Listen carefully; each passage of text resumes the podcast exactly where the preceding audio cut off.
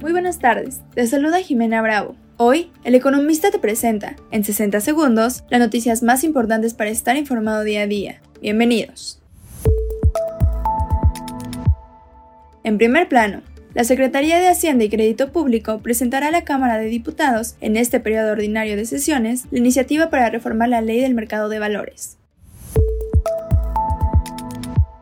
Empresas y negocios. México superó a Japón como primer proveedor externo de automóviles a Estados Unidos en el 2022 y comenzó a perfilar su ascenso en el abasto de automóviles eléctricos a ese mismo mercado, donde ocupó la cuarta posición en el año pasado, desplazando a Canadá.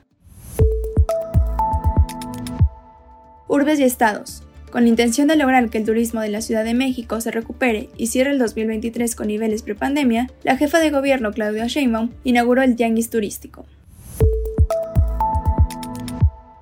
Mantente informado con el economista. No olvides seguirnos para no perderte tus 60 segundos de noticias. Hasta mañana.